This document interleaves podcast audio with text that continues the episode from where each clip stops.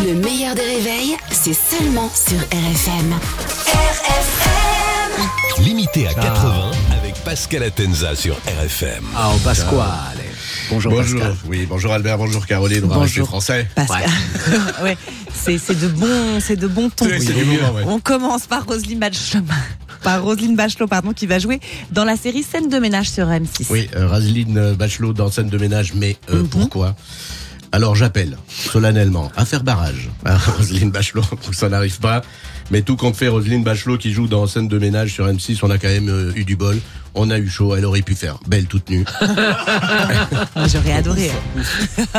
Jack Lang a été reconduit pour un quatrième mandat à l'Institut du monde Un arabe. quatrième mandat de Jack Lang. Alors euh, j'appelle euh, solennellement à faire barrage à Jack Lang. Il a 84 ans, botoxé, bronzé toute l'année. Les gens qui visitent l'Institut du monde arabe, ils pensent que c'est le macroute qu'on offre avec le thé. C'est Macron qui l'a nommé pour un quatrième mandat à l'Institut du monde arabe. 84 ans. Ce sera son dernier euh, mandat puisqu'après Jack Lang euh, sera dans un autre institut, euh, l'Institut médico-légal. Juste après. Macron a défendu hier soir son texte sur l'immigration dans l'émission euh, France 5, c'est à vous. Oui, il devait le faire puisqu'il était très critiqué, notamment par François Hollande qui l'a critiqué à Beurre FM. Il a été là-bas parce qu'il y avait le mot beurre, hein, évidemment.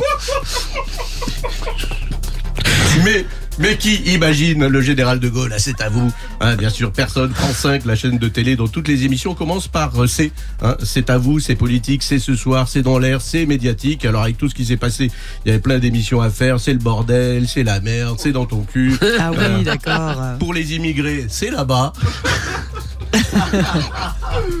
Il a dit que cette loi n'était euh, pas euh, du tout de droite euh, parce que c'est un humaniste, Euh, un terme complètement galvaudé puisque Patrick Sébastien lui aussi dit que c'est un humaniste. Mais comme après il enchaîne avec allez patoche, montre-nous tes baloches, ça n'a plus aucun sens cette phrase.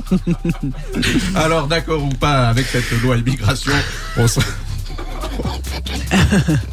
On sent bien euh, que le ni de droite ni de gauche de Macron ne fonctionne pas. Le seul qui sait vivre sans droite et sans gauche, c'est Philippe Croison. C'est tout. hein. Les autres, qu'on embrasse.